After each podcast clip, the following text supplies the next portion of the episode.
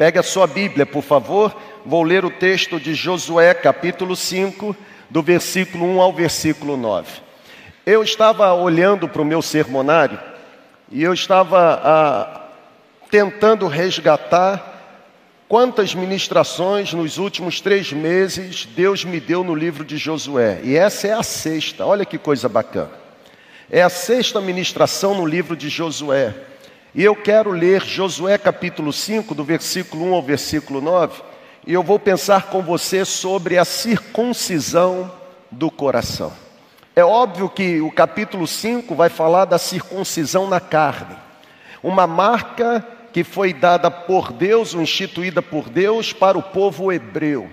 Mas eu vou pedir a sua permissão para contrariar toda a lógica e todo o esquema de uma homilética bem elaborada e vou ler o texto de Josué capítulo 5, vou abordar uma ordem que Deus deu para Josué aqui no capítulo 5, e depois vou caminhar com você para as páginas do Novo Testamento, contextualizando o que de fato hoje para nós significa a circuncisão.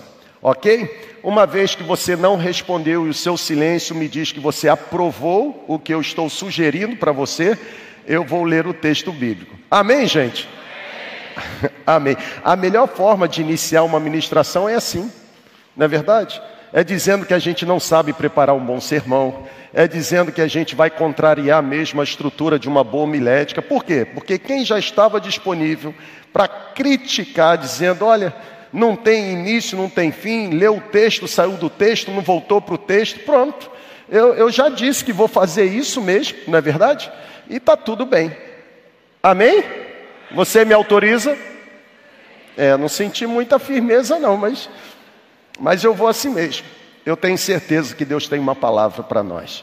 Josué capítulo 5, a partir do versículo 1, a Bíblia diz assim: Todos os dias, ou melhor dizendo, todos os reis amorreus que habitavam a oeste do Jordão, e também todos os reis cananeus que viviam ao longo do litoral, eles souberam como o Senhor tinha secado o Jordão diante dos israelitas, até que todo o povo tivesse atravessado para o outro lado. Preste muita atenção nisso. Por isso, os reis dos amorreus e os reis cananeus eles desanimaram-se, eles perderam a coragem de enfrentar os israelitas. E naquela ocasião, o Senhor disse a Josué, e aqui está a senha para hoje.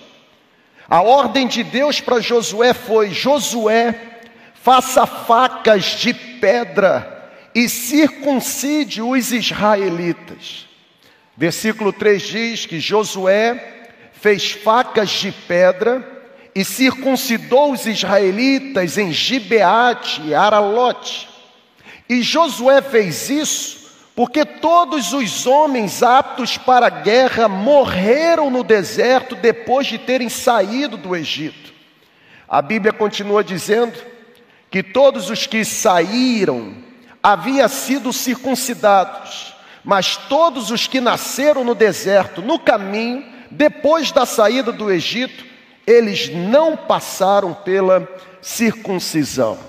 Versículo 6 diz: Os israelitas andaram 40 anos pelo deserto, até que todos os guerreiros que tinham saído do Egito morressem, visto que não tinham obedecido ao Senhor, pois o Senhor lhes havia jurado que não ah, veriam a terra que prometera aos seus antepassados que daria terra onde mana leite, terra onde mana mel com fartura. E assim, em lugar deles, Deus colocou os seus filhos, e estes foram que Josué circuncidou. Ainda estavam incircuncisos porque não tinham sido circuncidados durante a viagem e depois que a nação inteira foi circuncidada, eles ficaram onde estavam, no acampamento, até se recuperarem. e o último versículo que eu quero ler diz: Então o Senhor disse a Josué: Hoje, hoje removi de vocês a humilhação sofrida no Egito, por isso, até hoje, o lugar se chama Gilgal. Sabe, gente, a Bíblia está dizendo que logo depois de que a nação de Israel atravessou o Rio Jordão, e a travessia do Rio Jordão está registrada no capítulo 3. Logo depois que os israelitas atravessam para outra margem, e aquela travessia também foi marcada por uma intervenção sobrenatural. A Bíblia diz que as águas elas foram paralisadas. O povo atravessou com os pés enxutos, chegaram do outro lado, mas a Bíblia está dizendo que logo depois que eles chegaram do outro lado, logo depois de atravessarem o Rio Jordão, Deus entregou aos israelitas uma difícil, uma complicada e por que não dizer uma dolorosa missão. A Bíblia diz que agora que os israelitas estavam do outro lado, os israelitas precisariam absorver antes mesmo que tentassem derrotar o primeiro inimigo, os israelitas eles necessitariam absorver um tipo de obediência totalmente diferente da obediência que eles estavam acostumados. O livro do Josué, o livro de Josué, capítulo 5, relata a primeira coisa que Deus ordenou, a primeira coisa que Deus disse que Josué deveria fazer. A Bíblia diz que Josué recebeu uma ordem de Deus antes mesmo de se lançar na conquista mais importante do seu tempo.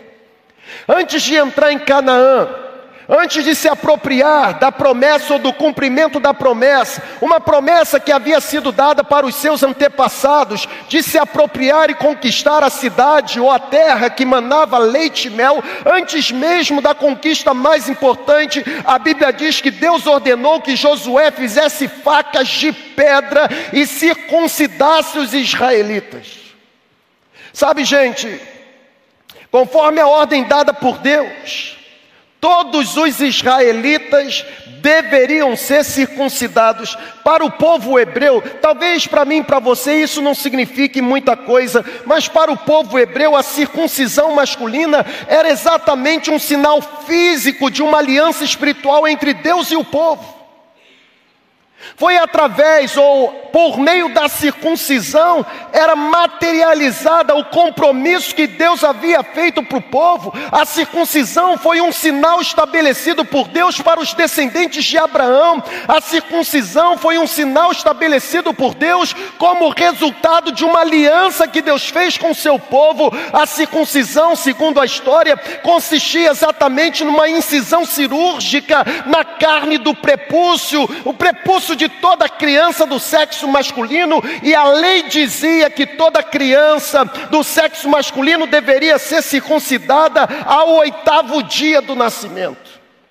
Eu estava ali embaixo, e estava revendo aqui o meu esboço, o pastor Elísio entrou e eu disse para ele o que iria compartilhar e falei para ele, ainda bem que hoje a gente tem cirurgia. E na cirurgia a gente tem anestesia.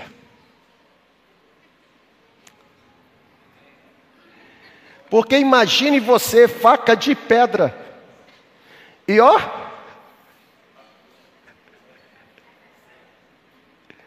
sem anestesia. E eu fiz uma pergunta para ele: o que dói mais, a circuncisão na carne ou a circuncisão no coração?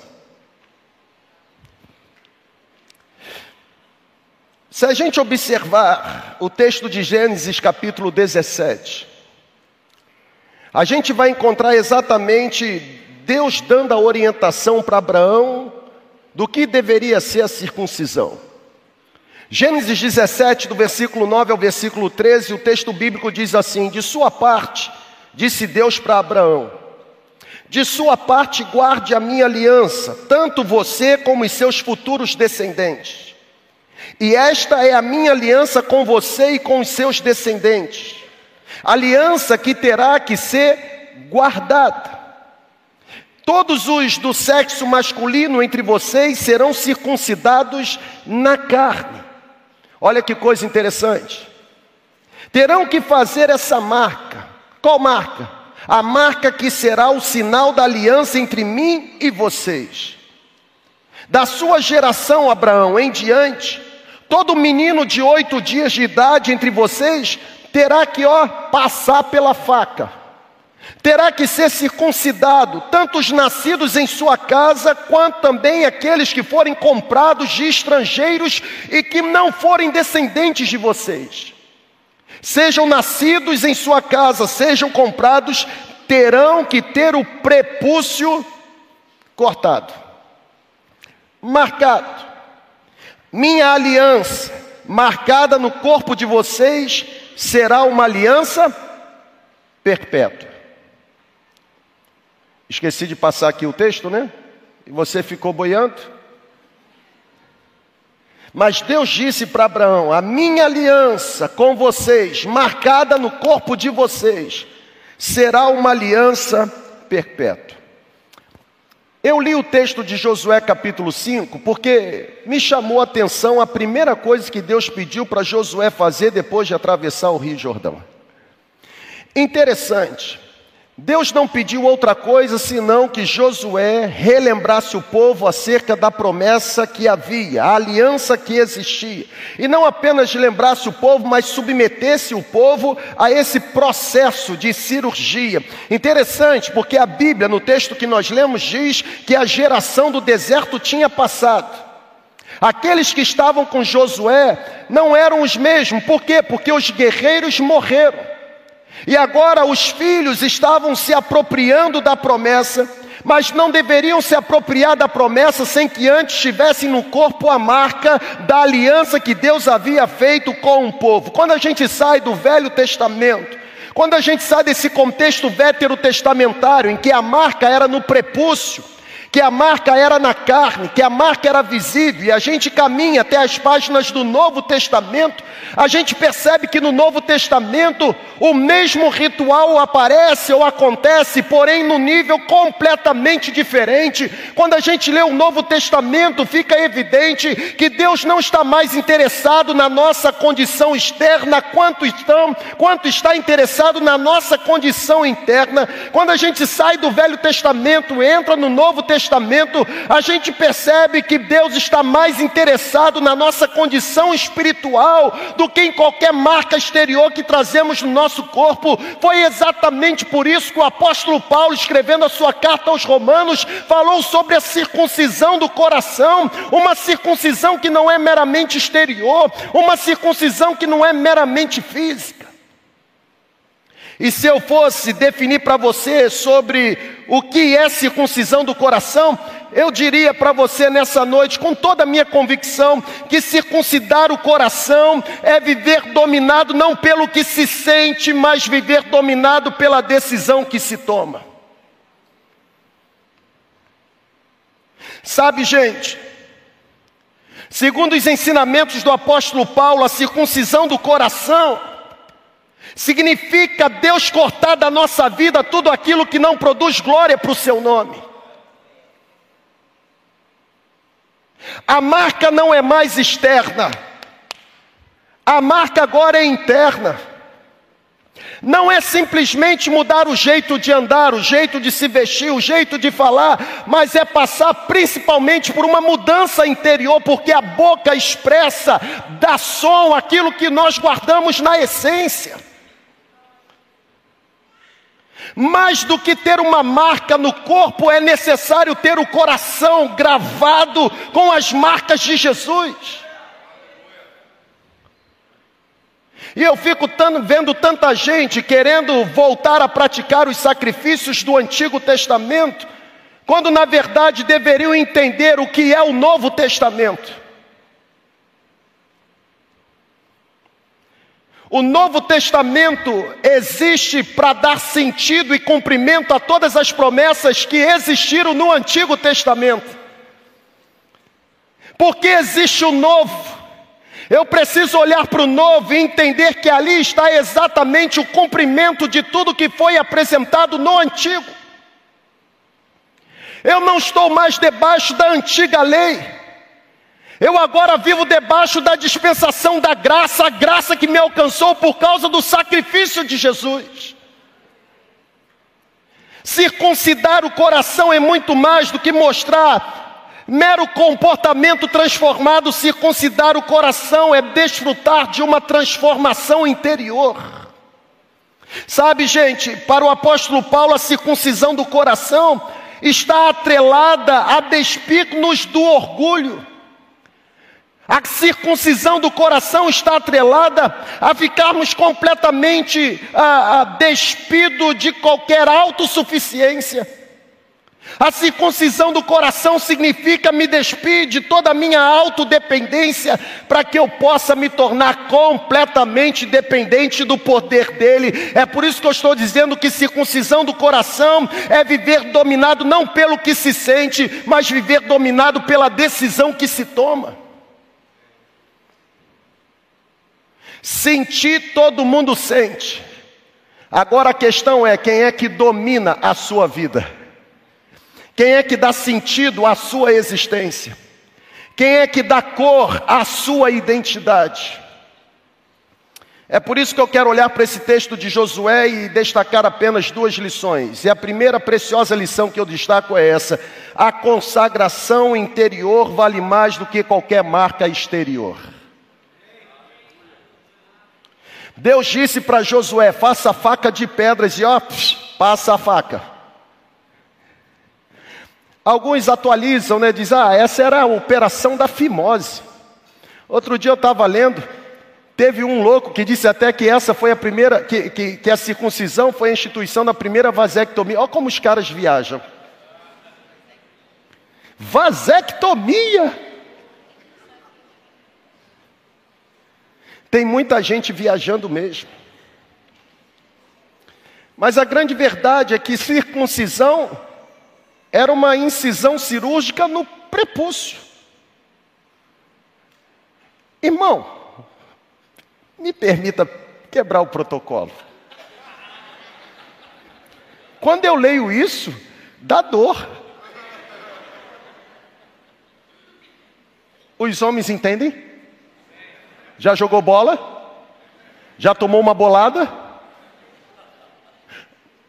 Esquece, vai ser editado da mensagem e volta. É apenas para dar um sentido.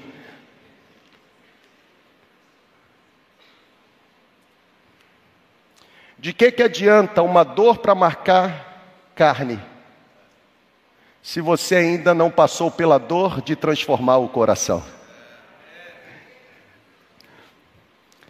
Porque falando de circuncisão nos tempos atuais, a consagração interior vale mais do que qualquer marca exterior.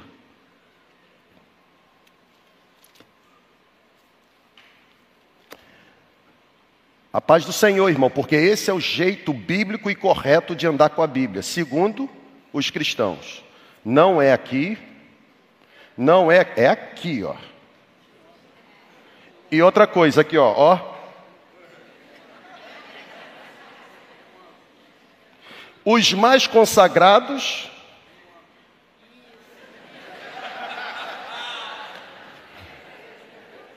Depois não quer que o povo diga que a gente é esquisito.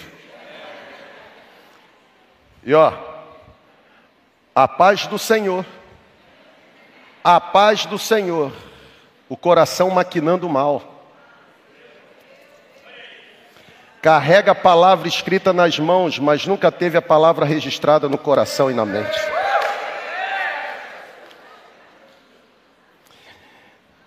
Nós, pastores, somos especialistas nisso. Nós. Porque tem muita hipocrisia aí, mas tem hipocrisia maior aqui. Porque nós, pastores, não apenas carregamos assim ou assim, mas ensinamos princípios que nós mesmos não praticamos. Como, por exemplo, falar mal de um outro pastor, a Bíblia não ensina. Denegrir a imagem de uma outra igreja, a Bíblia não ensina. E é o que mais nós vivemos na semana passada.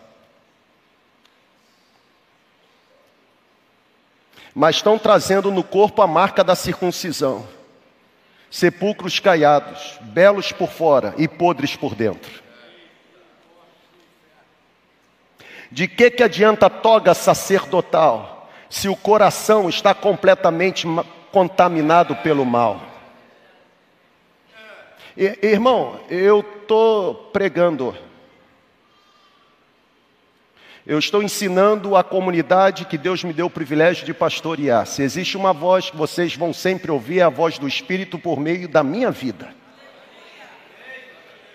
Qualquer outra voz de gente que não foi instituída pelo Espírito Santo aqui nessa comunidade para ser o seu pastor é voz estranha. Não é pastor que entra pela porta do aprisco, é assaltante mercenário que tenta entrar no aprisco pulando muro.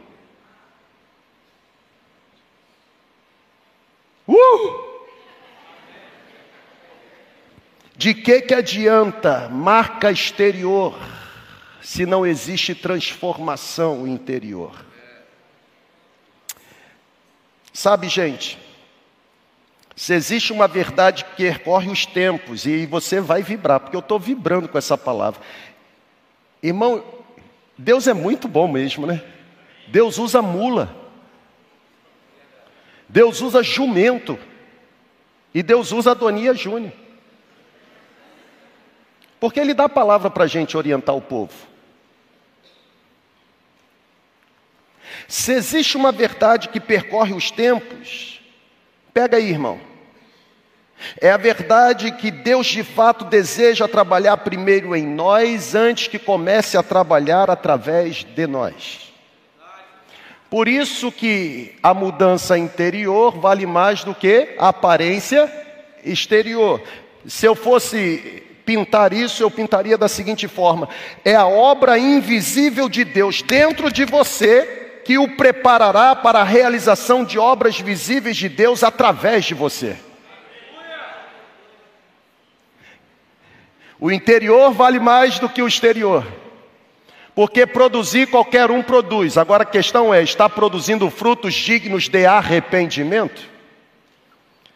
Porque nós aplaudimos qualquer resultado, mas Deus não, porque Deus não avalia resultado por resultado. O resultado de Deus passa pela condição do coração. Abel e Caim, ambos trouxeram a oferta. A diferença não foi a oferta, a diferença foi o coração do ofertante. Por quê? Porque a condição interior vale mais do que qualquer marca exterior. Estão aprendendo, amém ou não amém? É isso aí. É a obra invisível de Deus dentro de você que o preparará para as obras visíveis de Deus através de você. Sempre haverá uma troca sempre haverá uma permuta, ou seja, a transformação do coração vale mais do que qualquer mudança de comportamento. Por quê? Porque a mudança que acontecerá através de mim sempre será consequência da mudança que ocorreu dentro de mim. Você não entendeu? Ah, ok, perfeito. Perfect. A mudança que acontecerá através de mim, das minhas mãos, é subproduto da mudança que aconteceu dentro de mim, a transformação do meu coração. Porque não tem como a oliveira produzir figo e não tem como a figueira produzir oliveira, ou seja, nós produzimos a essência que trazemos em nós. Não tem como eu produzir frutos de bondade se o meu coração não é bom.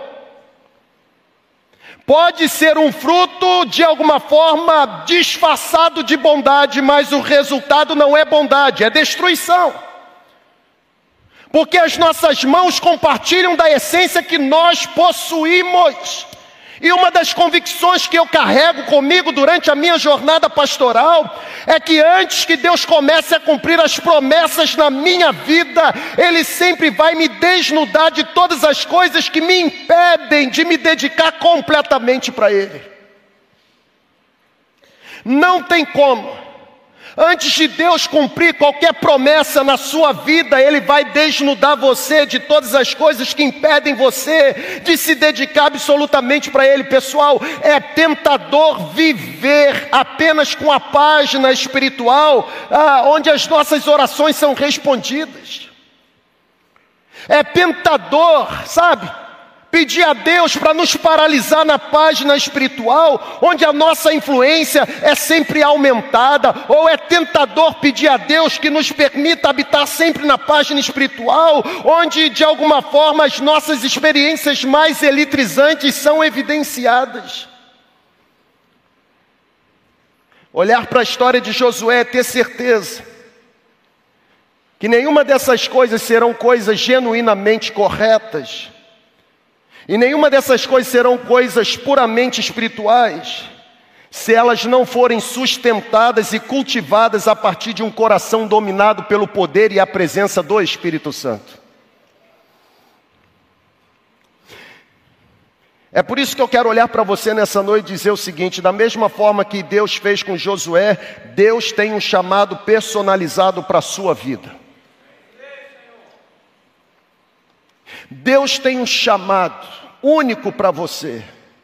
E o que Deus está falando é: passe a faca, faça a faca de pedras e faça a circuncisão. Você está incircunciso, você precisa ser circuncidado, mas não é mais uma circuncisão na carne, é mudança no coração.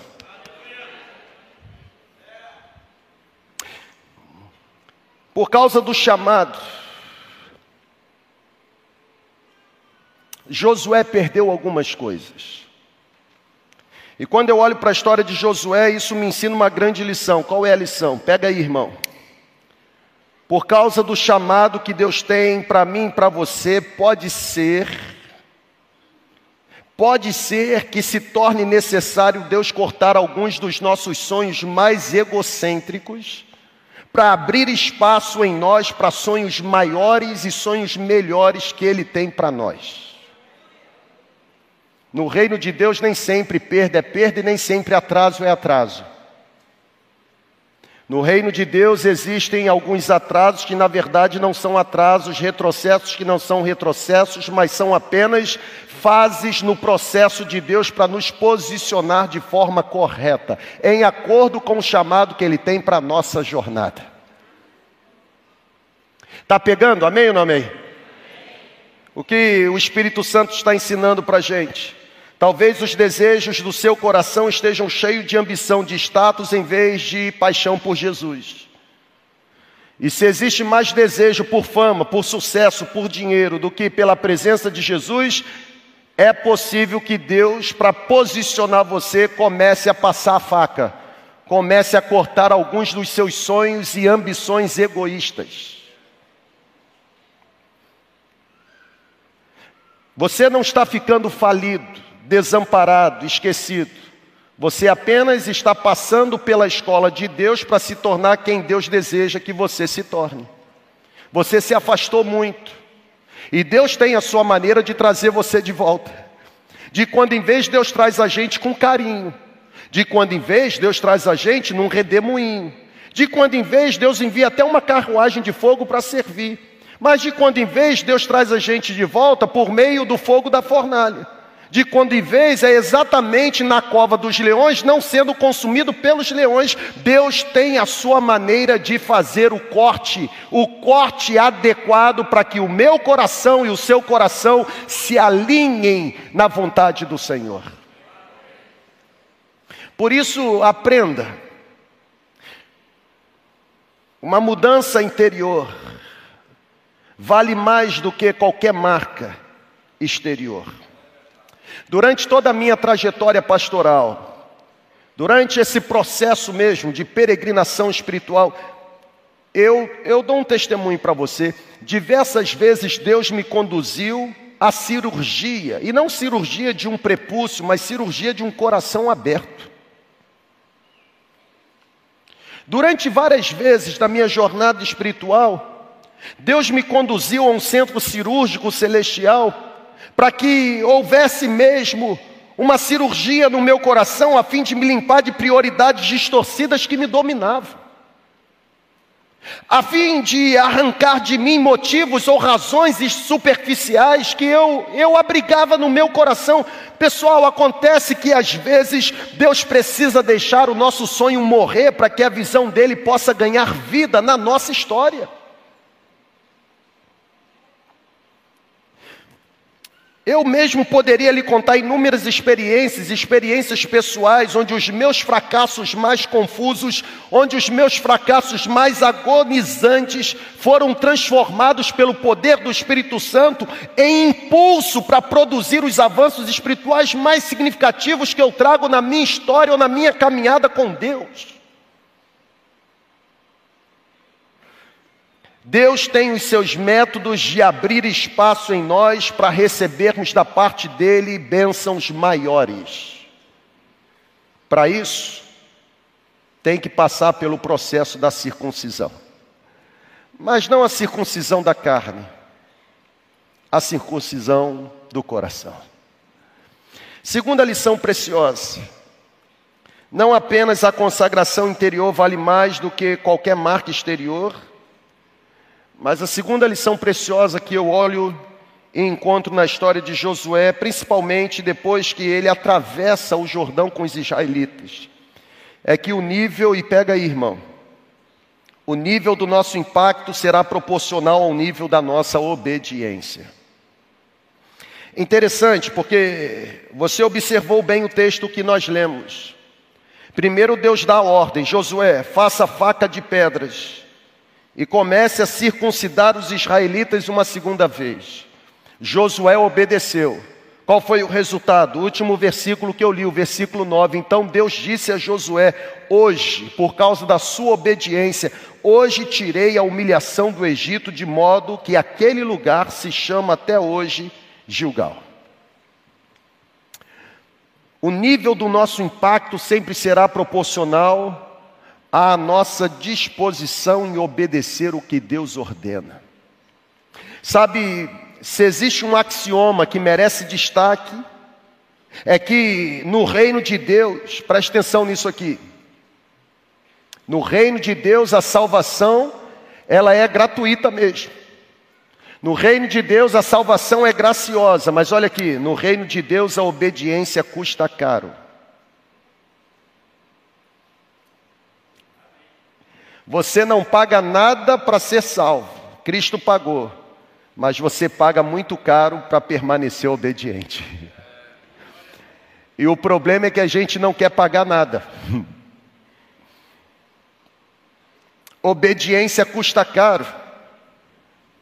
Por que eu estou sugerindo você pagar o boleto da obediência? Por causa disso aí. Você jamais conseguirá participar de um alto e significativo chamado sem pagar um alto e significativo preço.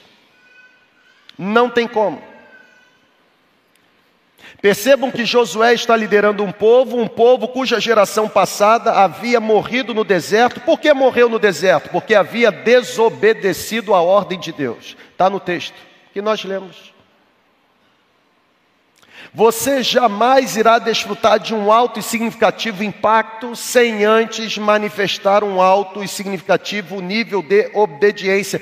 Pessoal, inevitavelmente você pagará um tremendo preço para atuar numa poderosa unção. Não tem unção sem custo. Não jejua, não. Não lê Bíblia, não. Não foge da tentação, não.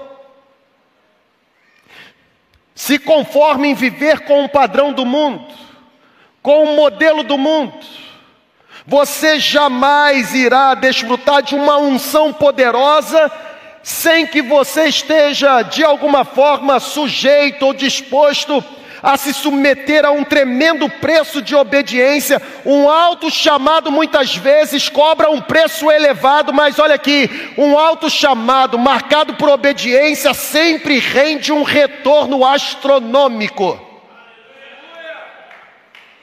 Obedeceu, vai entrar na terra prometida. Desobedeceu, vai morrer no deserto. Obedecer custa caro, mas rende um resultado sobrenatural. É melhor obedecer. E tem muita gente sacrificando, porque ainda está lá no Antigo Testamento e deveria aprender que a ordem de Jesus não é sacrificar, é obedecer. O sacrifício já foi feito. O que ele requer hoje é obediência.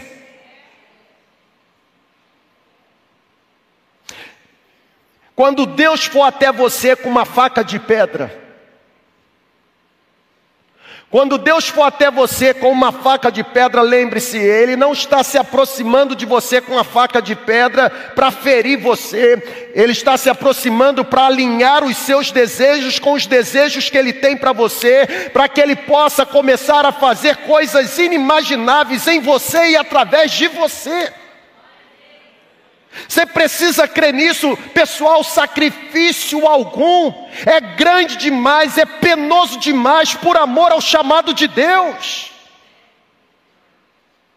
Nós obedecemos porque nós amamos na verdade, e de verdade, Deus é alguém por quem nós podemos correr alguns riscos. Deus é alguém por quem vale a pena correr alguns riscos.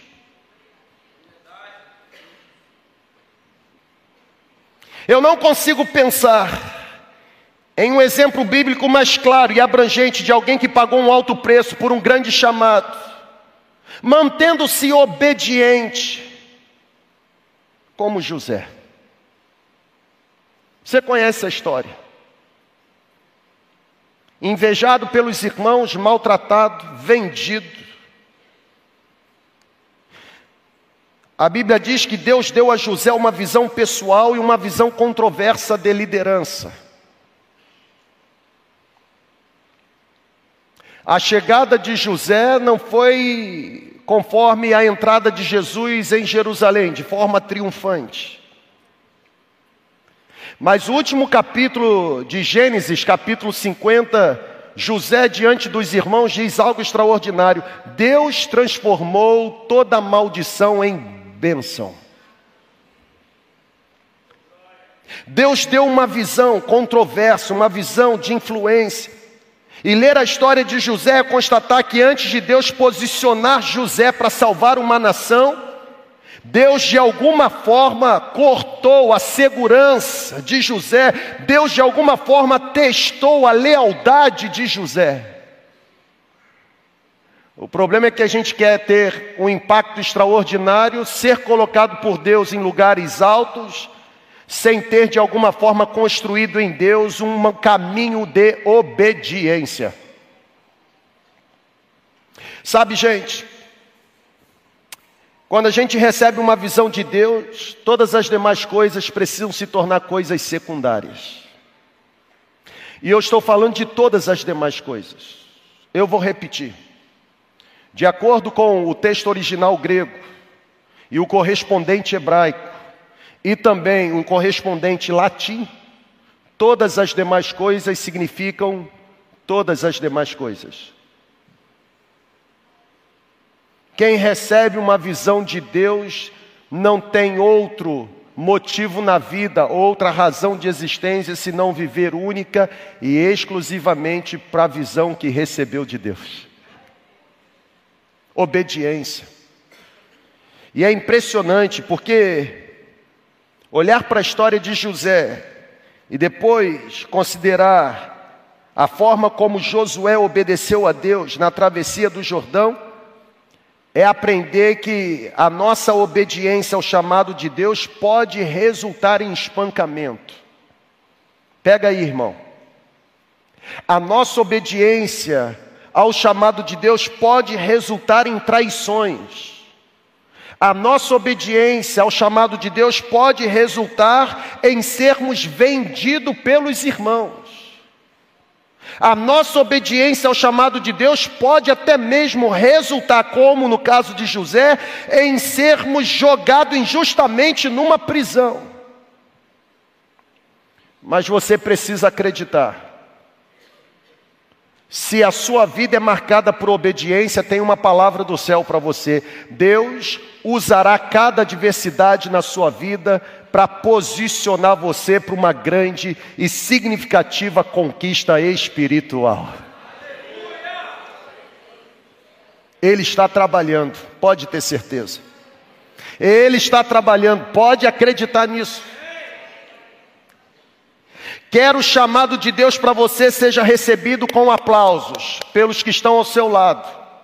Quero o chamado de Deus para você seja recebido com zombarias ou incompreensão por aqueles que estão ao seu lado. Olha para cá, irmão, em nome de Jesus, receba essa palavra. A opinião externa não pode se tornar o seu sustento. Até porque aquele que vive em função da aprovação dos outros, mais cedo ou mais tarde irá morrer pela ausência da aprovação dos outros. Quem vive em função de aplausos vai se trancar no quarto escuro quando não receber os aplausos.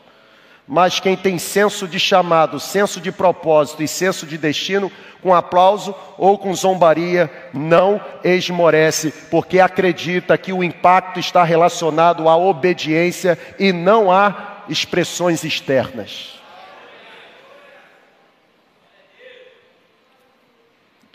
De quando em vez eu encontro alguns trazendo para mim problemas que estão vivendo, e a primeira pergunta que eu faço é: Você tem sido obediente? Porque toda desobediência é princípio de rebeldia e toda rebeldia tem origem satânica. Os desobedientes são filhos do diabo. Os desobedientes estão aprisionados pelas garras de Satanás. Na verdade, Jesus disse: Nisto vocês serão conhecidos como os meus discípulos, como aqueles que me amam, se vocês guardarem os meus mandamentos e os obedecerem. João capítulo 14.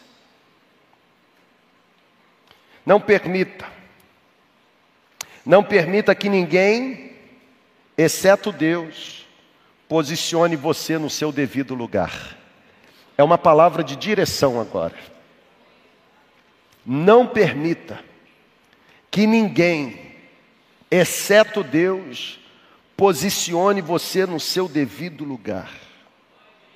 Seja atravessando o Rio Jordão, ou seja, rodeando para que as muralhas de Jericó possam cair, não pare de abrir caminho em meio aos seus momentos de adversidade.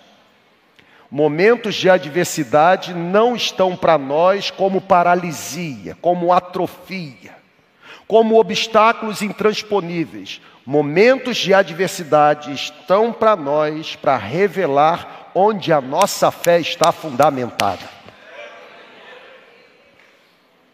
Passe pela adversidade abrindo caminho. Enfrente o problema, mas enfrente mesmo. Pare de ser covarde. Não se vence batalha se escondendo no quarto escuro. Não se vence ah, um gigante chamado Golias, aceitando a afronta que ele traz. Tem homem aí, tudo frouxo. Até que um garoto, um garoto que não foi treinado nas batalhas, mas que experimentou um Deus extraordinário através de suas mãos, matando um urso e um leão, um garoto se levanta e diz: Quem esse incircunciso pensa que é para afrontar o Deus de Israel? Um grande impacto está relacionado a um grande nível de obediência. A gente não vence batalha espiritual, força do braço, marca exterior a gente vence batalha espiritual com obediência, irmão. Se você está em obediência, você permanece debaixo do guarda-chuva da proteção do Mestre. Se você vive em obediência, as setas do diabo não alcançam você. Se você vive em obediência, a Bíblia diz que você é protegido pelo Altíssimo, aquele que habita no esconderijo do Altíssimo, a sombra do Onipotente descansará. Quando alguém me pergunta qual o segredo para o resultado da segunda igreja, a resposta é o quê? Obediência. Lembrando que obediência custa caro. Obedecer significa encarar gente mal-humorada. Obedecer significa não ter medo de cara feia. Até porque cara feia é o que mais tem, né? A máscara disfarçava um pouco. Obediência significa não ficar na mão dos manda-chuvas. Obediência significa ser fiel ao propósito que Deus tem para a vida. Concluo.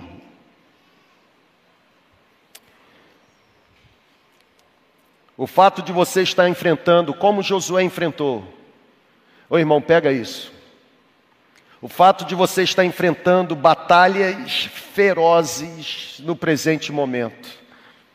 Quem aqui pode, de forma sincera, reconhecer que está passando assim por um ringue terrível no tempo atual? Olha, é, é como se você dissesse aquela palavra, né? Estou no vale.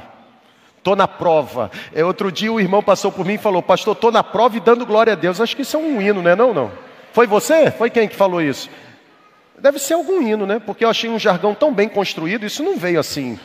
Já é pronto. Estou na prova passando, não, estou passando na prova dando glória a Deus. Eu, eu achei isso tão bonito. Quem reconhece que hoje, de alguma forma, está passando por alguma prova? Pode levantar a mão, irmão. Mas é se está mesmo. Fica com a sua mão erguida porque eu tenho uma palavra profética para você. E receba, receba mesmo. É Deus falando conosco agora, nesse exato momento. Palavra rema. Olha para cá, por favor. O fato de você estar enfrentando batalhas ferozes no presente momento é porque Deus está preparando uma recompensa assombrosa para você no futuro. Receba, irmão. Receba. Receba. Esse filho por quem você está molhando o assoalho da sua casa com lágrimas, pode ficar tranquilo, ele é o próximo pastor da sua geração. Receba. Pode receber. Essa enfermidade que está marcando o corpo, fica tranquilo. É, é um sermão construído pelo Espírito para que os seus lábios possam dar vida a quem está precisando de vida. Receba. Não existe batalha feroz no tempo presente que não se torne nas mãos de um Deus tão extraordinário, matéria-prima para posicionar ou preparar uma recompensa assombrosa para você no futuro, as pessoas vão ficar assombradas.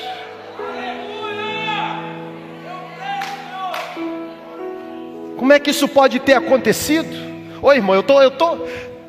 É, como é que isso pode ter acontecido, Pastor Pablo? Eu vim aqui na sua sala, Pastor Pablo. O senhor se lembra daquele dia, Pastor? Que eu vim aqui abrir meu coração? Pastor, eu não sei explicar. Naquela época eu pensei que eu ia morrer, pensei que era o meu fim, a última página da minha vida. E, pastor, eu vim aqui testemunhar como Deus virou meu cativeiro e o segundo estágio da minha vida é mais abençoado que o primeiro. Irmão, sempre haverá maior glória na segunda casa do que na primeira.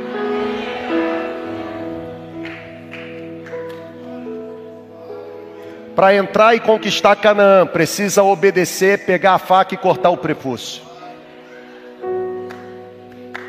Para receber ou alcançar algumas conquistas diante de Deus, precisa circuncidar o coração. A senha para você hoje não é receber bênçãos maiores ou melhores. A senha para você hoje é receber um novo coração. Você já esteve tão perto, não é verdade? Você já viu a chama. Você, você já viu a sarça se queimando. Você foi criada no Evangelho, mas esfriou. Você sabe que esfriou. E é óbvio que eu sei que Deus está falando com alguém, só não sei quem é, mas Deus está falando, óbvio. Ele mesmo diz que a palavra não é lançada sem propósito, ela não volta para ele mesmo vazia. Você está longe. Coloca a mão aí na sua consciência, você está longe. Seu coração esfriou. Você tenta até se comportar como você foi, mas você não consegue. Não tem mais presença no seu secreto. Não tem mais fogo no altar. Esfriou.